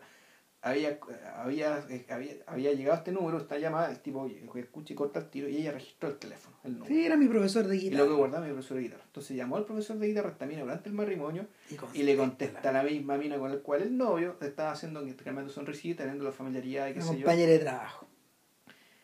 Eh, Y Arde Roma. Y, y, bueno, es una maravilla porque toda la secuencia de la conversa me están baleando el bal de los novios es puta, la, la, la, tensión, la tensión, ¿cachai? Esto de que la cuestión va a explotar con toda la gente mirando, ¿cachai? De ahí la importancia también de que te muestran todo toda, la, toda la fachada, ¿cachai? Porque la fachada implica, por una parte, eh, que esto es una construcción aparte, por decirlo así, aparte del momento mismo de la felicidad qué sé yo, ¿cachai? Está involucrado la producción de esta fantasía, ¿cachai? Y está también involucrado, bueno, una comunidad, ¿cachai? Además, comunidad judía, digamos que es más comunitario, digamos, que, eh, que, que la comunidad judía. Entonces, la, la irrupción de la verdad en este contexto puta, genera una tensión insoportable. Es insoportable Sí. porque en el fondo eh, se requiere seguir manteniendo las apariencias en una, en, una, en una instancia que ya no tolera ninguna apariencia. no, no, Todo cae. Todo De ahí la cuestión empieza, ya tampoco vamos a seguir contando porque la cuestión empieza a arrastrarse No, porque- hacia, la abyec- hacia una suce- sucesión de abyecciones. O sea, es, lado lado. es uno, es una, es una sorpresa que se va montando sobre otra, Exacto. sobre otra, y sobre otra, y sobre otra, a un nivel que ya es casi insoportable. Sí, pues, de, sí. de- de hecho, ya deja de ser creíble. ya- ya, ya, ya, ahí pasa de todo, pero realmente pasa, pasa, pasa de todo. corre sangre, corre lágrimas. corre chantaje, filmaciones, humillaciones, ¿cachai? Lo, lo peor es, es tan... Puta... Lo peor de todo, ¿sabes qué? Lo peor, lo peor de todo es que. eh, Bueno, tú me contaste que esas cosas pasan, po, o sea, porque nosotros decíamos, bueno, esta cuestión, es- y tú, y tú me contaste, ¿cachai? Y Claro. lo recuerdo, ¿cachai? Que una, eh, la No, que- tu que- hermana, que- tiene una amiga que canta en bodas, ¿cachai? Y le ha tocado presenciar cosas así. Claro, que, que ella, que ella ha visto, que ella ha visto, eh, que ella ha visto instantes insoportables en matrimonio.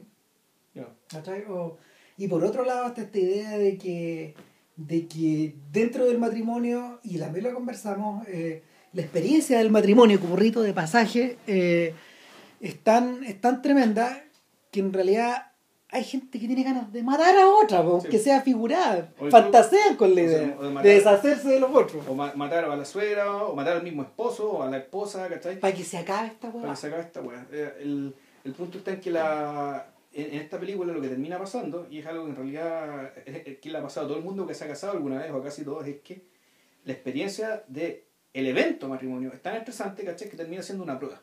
Básicamente. Si la superáis, ¿cachai? Más o menos dignamente, ya, está en condiciones de seguir casado por algunos años más. No, no necesariamente sabemos cuánto. digamos, pero puta, puede ser que sí, algo más, ¿cachai? Porque eh, efectivamente el nivel de estrés, el, nivel- también el nivel de farsa, ¿cachai? El nivel de, el nivel de energía que necesitáis para sostener Este, algo que en cierto sentido es una farsa, ¿cachai? Claro, Porque- este evento, este evento que está atrayendo permanentemente su, su atención como si fuera un hoyo negro, weón. Claro, que atrae atención, que tiene que implica también simular y exhibir, mostrar, desplegar una prosperidad que la gente no tiene, ¿cachai? Con la cual no vive, ¿cachai? Una euforia O- o- con, la cual, con la cual tampoco enfrenta la vida, ¿cachai? Claro, un estado de cosas que no se puede sostener, salvo, o sea, no- que, que solo se puede sostener dentro de esas cuatro paredes. Claro, y por, y por un tiempo muy limitado y aún así es insostenible, insoportable, a menos que estés, ¿cachai? Con, en puta metido en drogas, ¿cachai? Claro, volvemos, a- volvemos al tema de la apariencia, de Claro. la impostura, de, del exceso, de la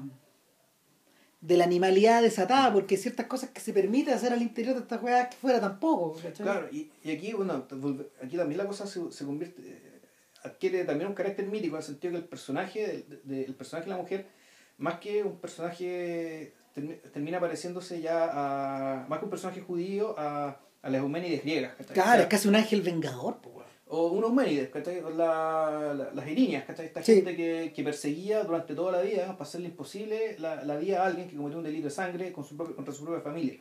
¿cachai? O sea, el personaje de Romina, que, bueno, una colega vio la película y decía que a ella no le gustó la actuación de ella. Le pareció débil, le pareció un poco demasiado.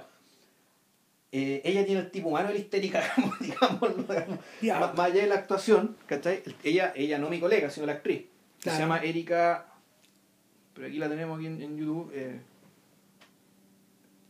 Bueno, está acá. No, es que habría que, habría que ampliar la cantidad de gente. Claro, el Erika Rivas. Erika Rivas. Claro.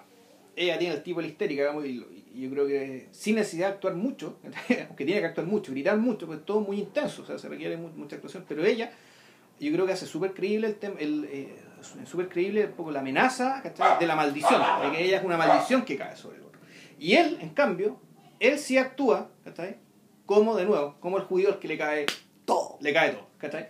Al que le cayó, puta, Hoff, ¿cachai? Aquí le cayó Hoff. Ahora Resulta que ahora, bueno, su, su, su nueva esposa, recién casada, se convirtió en Hoff. De hecho, la que, la, la que tenía plata era él, porque ella la amenazó con que se iba a quedar con todo. Con todo. Como era la esposa, ¿cachai? Y ahí es donde aparece la vieja gritando, como si le estuvieran quitando. Le quitando Bueno, un riñón, güey. Claro, es que en el fondo le están quitando un riñón. Eh, después de esto ya no queda nada, ya después tú no podéis seguir. No, después no, claro. ya- ya- Es que en algún momento ese es el tema. O sea, tú no podrías seguir tal vez. El tema es que todo esto tiene que terminar. Claro. en algún momento. O mejor dicho, más que terminar, tú tienes que suspenderse. Dejar pasar algunos años y contar otras cosas que nos van a sorprender, otras cosas que nos van a asquear. ¿cachai? Caer más bajo, uno podría pensar. O sea, que esta película termina porque, ya, efectivamente, por ahora ya no hay nada más que decir. No. Pero a lo mejor en 5 años más, o en 10 años más, el bestiario se renovó. ¿cachai? Y las adicciones se renovaron, se complejizaron, se retorcieron. Y va a haber gente, y va a haber gente dispuesta a reírse viéndolas, ¿cachai? Porque mal que mal, la, la situación de fondo no es reversible. No.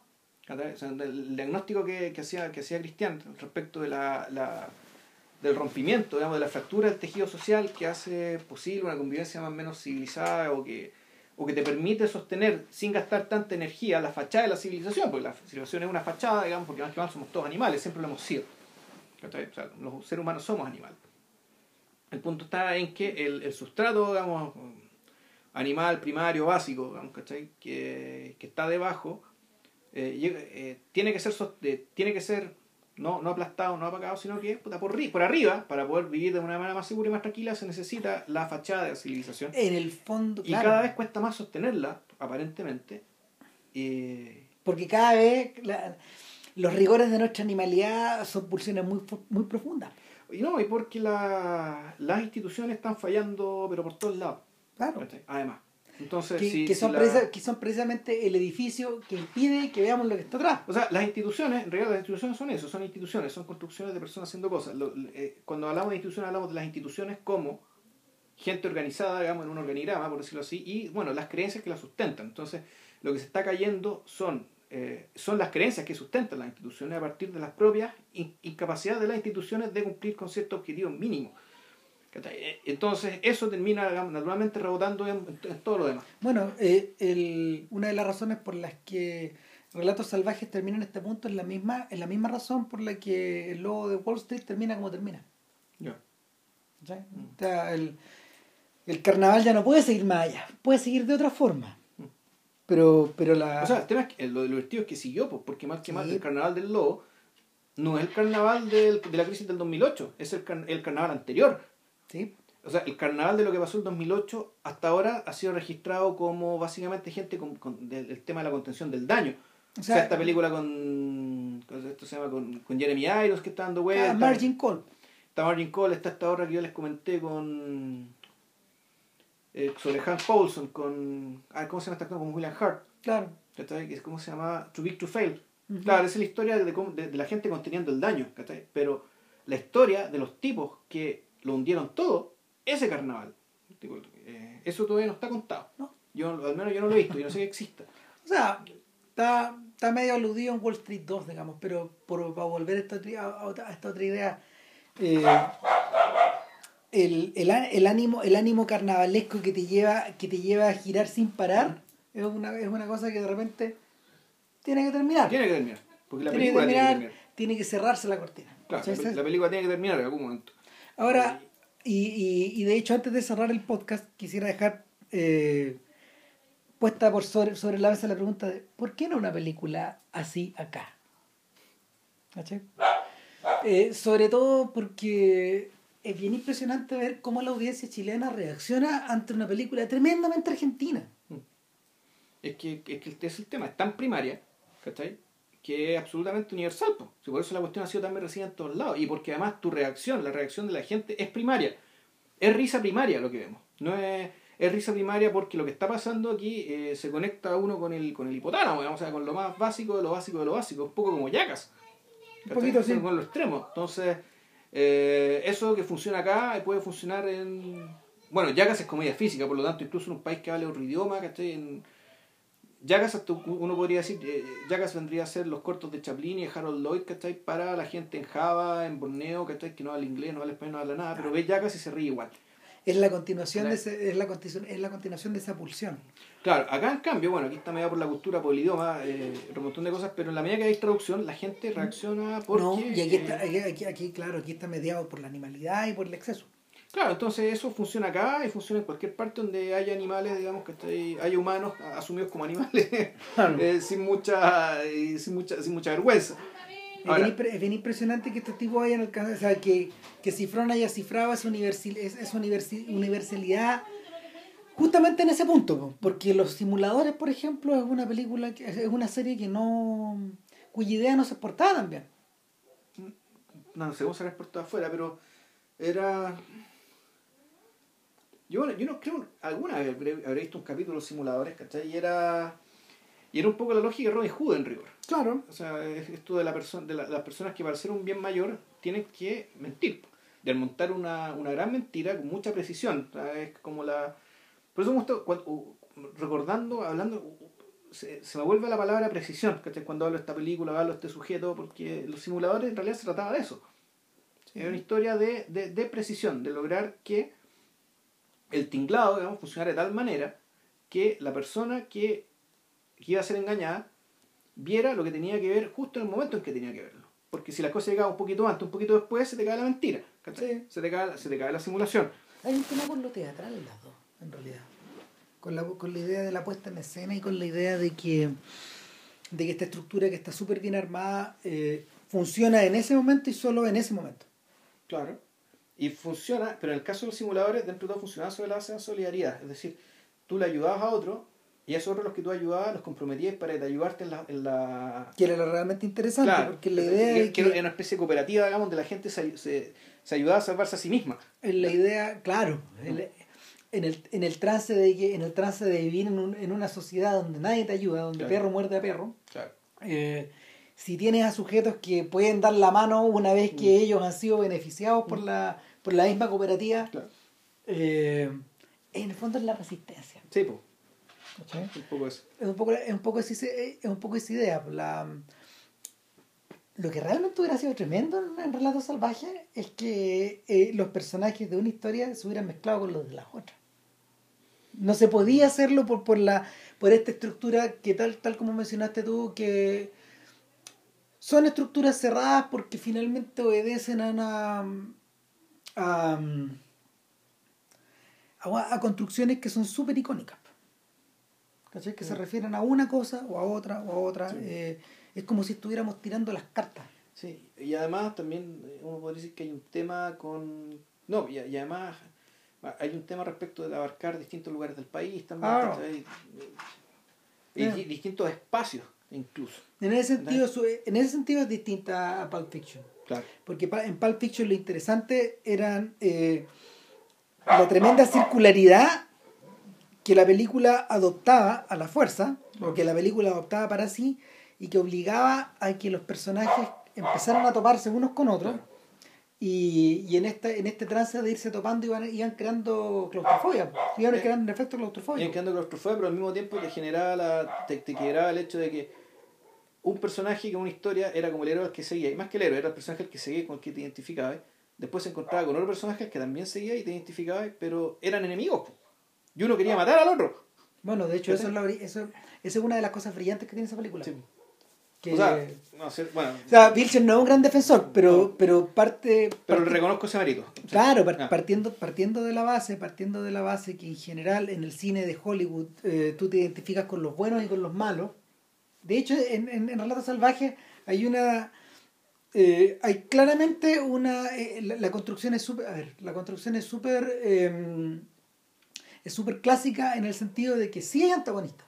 O sea, en, De que sí hay antagonistas, pero son, son antagonistas que, que aparecen ahí, que aparecen casi como que aparecen casi como los eh, como las maldiciones de Hoff contra el contra el protagonista. claro, pero, pero en realidad el único protagonista de verdad con el que uno se, se identifica es Bombita, Darín. Con Darín. Es Darín.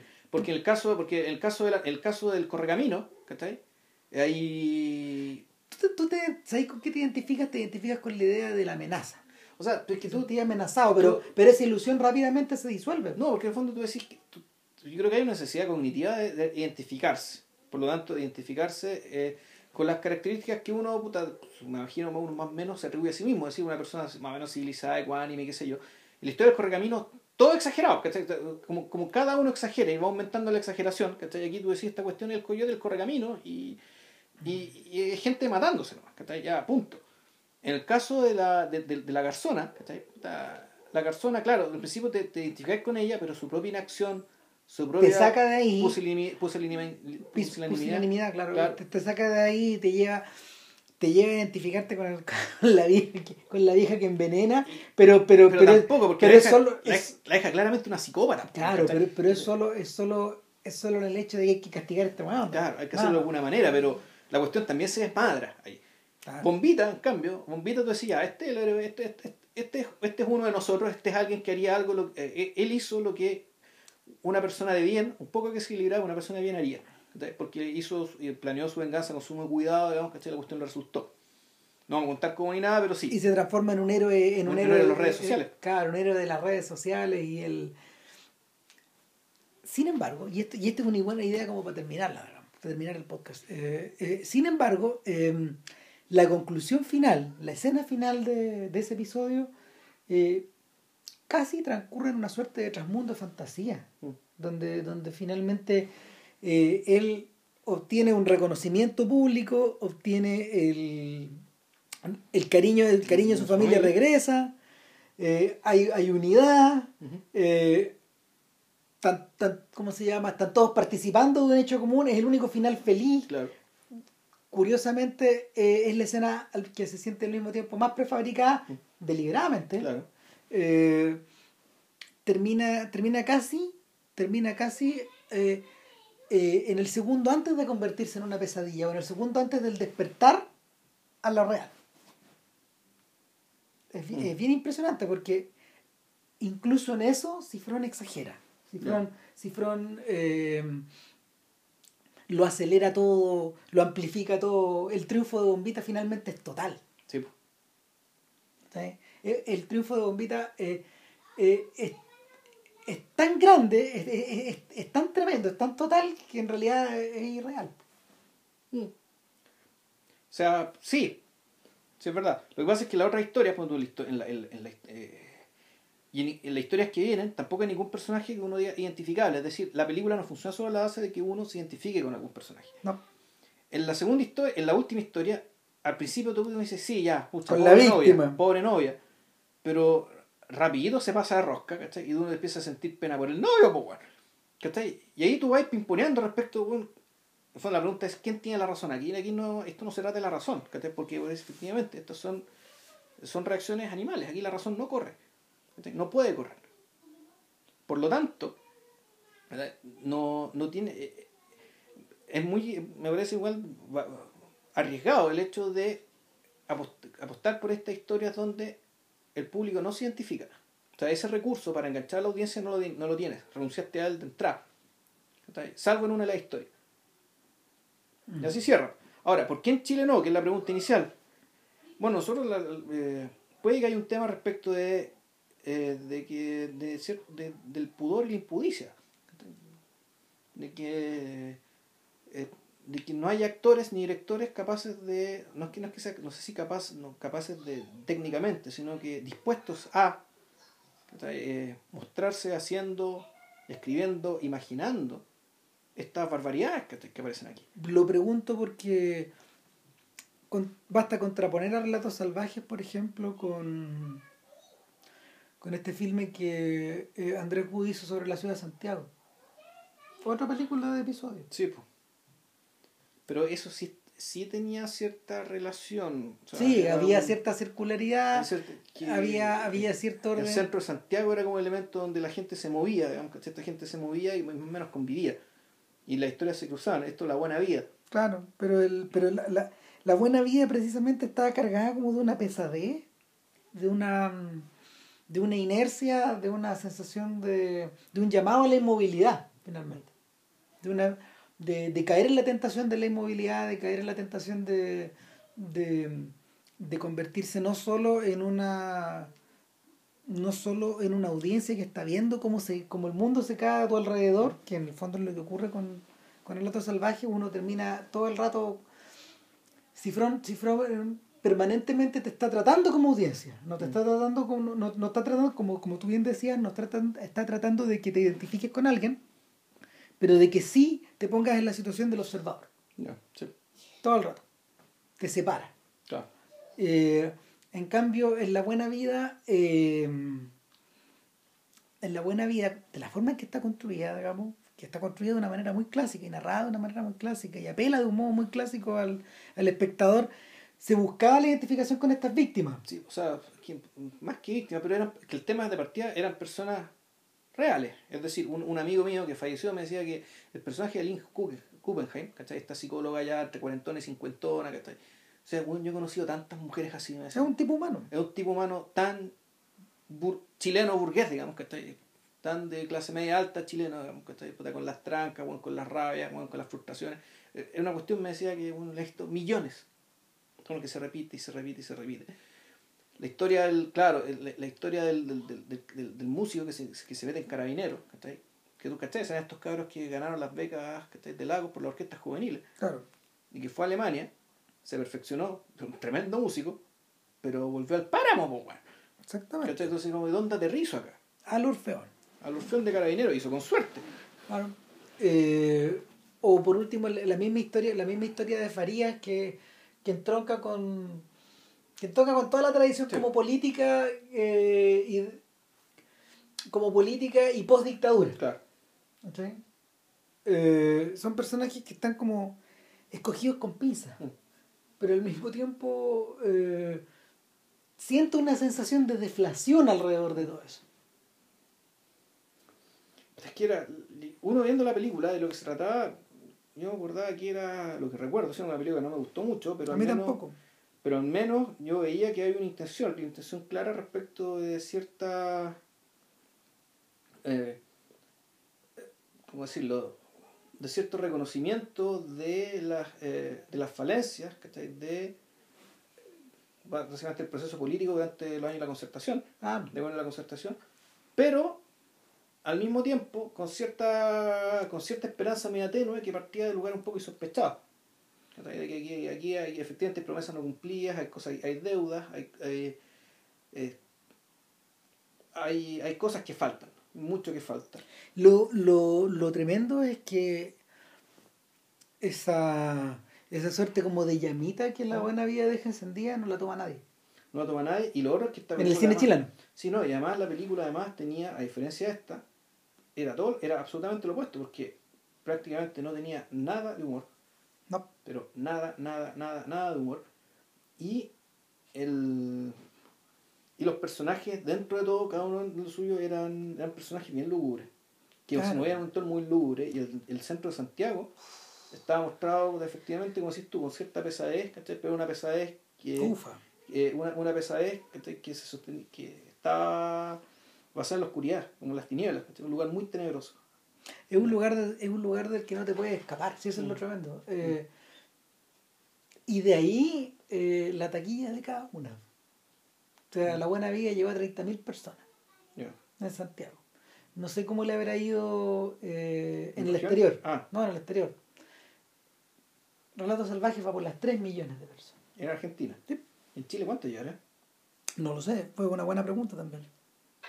Claro, entonces uno, uno empieza a sospechar tal vez que con, con, con el cine chileno pasa un poco lo que pasó con la con Los Ángeles Negros. Vamos a decir que no el documental Los Ángeles Negros, sino que con la banda Los Ángeles Negros. Que aquí en Chile lo- la gente de la radio decía, no, pues la gente no escucha Los Ángeles Negros, demasiado cebolla, ¿cachai? Demasiado Esto ordinario. no es música para las radios. No, esto no es música, no, no es música del pueblo chileno. El pueblo chileno escucha Mazurka, Lendler y Valses. Pues bueno, tiene un gusto refinado, como se te ocurre, por Dios, ¿no? Llegó un disparate. Primero, Los Ángeles Negros eran la tremenda banda. Y segundo, eran sumamente populares. pues, Eran realmente populares. populares. La gente adoraba a los Ángeles Negros, ¿cachai? Y pude por buenas razones, ¿cachai?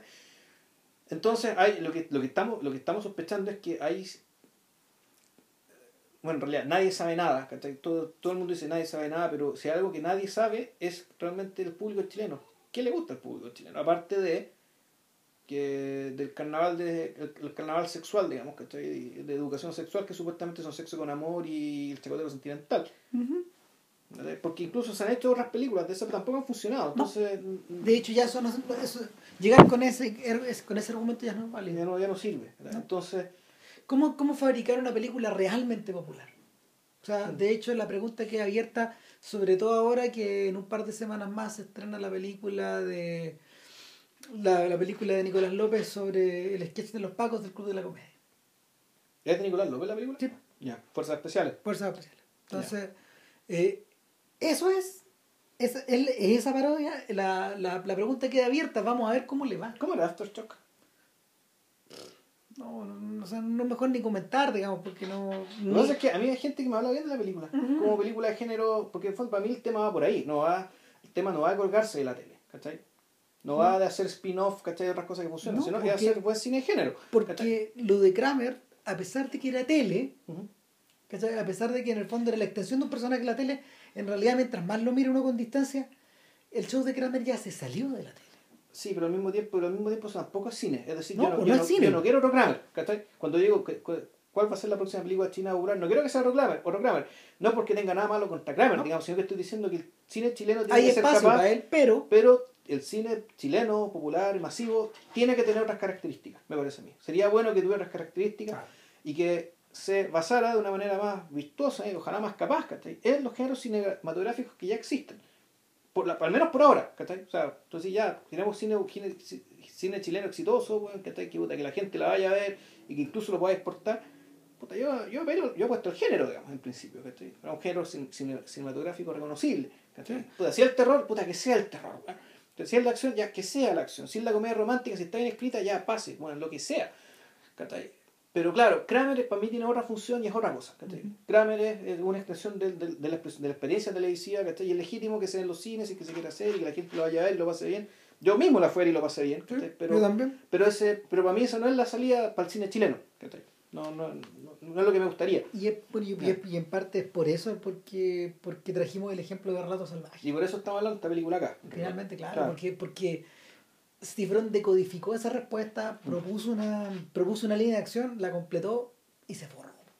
Puta, se forró. O sea, y claro, a los Y llenó los cines. A los críticos no les gustó, pero el tipo se comunicó con su pueblo. ¿cachai? Exactamente. En el fondo, si hay 3 millones de personas es porque te, te comunicaste con tu pueblo. No hay nada que hacer. ¿cachai? Y ahí, ahí no hay nada que hacer. Y no solo con tu pueblo, sino que con otros pueblos también. Eso. ¿cachai? Si eso es, es el tremendo mérito de esta cuestión. Nada, pues. Vayan, vayan al cine. Vayan a verla. Mira, yo no no, se creo, pierde el tiempo. no creo que la vayan a sacar muy luego, porque Va- yo fuera al cine y la va a estar repleta y la, la, la gente lo pasó muy, muy bien. Va a conservar sus salas, yo creo. No, es una, no, a ver, no es una película que vaya a terminar exhibiéndose en muchas salas acá. O sea, nunca empezó a exprimirse en muchas salas, No. ese es el punto. Por lo tanto, se va, va a quedar más o menos mediana chica, digamos. Claro. Ya. Pero, Pero, puesto, pero que ha ido perdiendo poco público en un par de semanas, No, o las el- tres semanas que Y el boca a boca yo creo que ha sido muy bueno. Entonces, va, yo va a, durar- va a aguantar un tiempo, pero vayan a verla. O sea, realmente una recomendación para ir a volver al cine los que ido. Yo, yo no voy al cine hace como cuatro meses. ¿cachai? Entonces, bueno, Nada. que estén muy bien, cuídense. Y Nos para la vemos. próxima semana, eh, es Zizek, Zizek. Zizek, sí. probablemente sea las, las películas Que hizo con Ah, Sophie Fins. claro, sobre la, la guía del pervertido sobre el cine y la guía del- para la ideología. Exactamente. No necesariamente vamos a hablar del documental sobre Zizek, ¿cachai? que lo vamos a ocupar tal vez como referencia, pero no ese no es el tema. El tema son los documentales de él. Así que eso. Chau. Que estén bien. Chao, chao.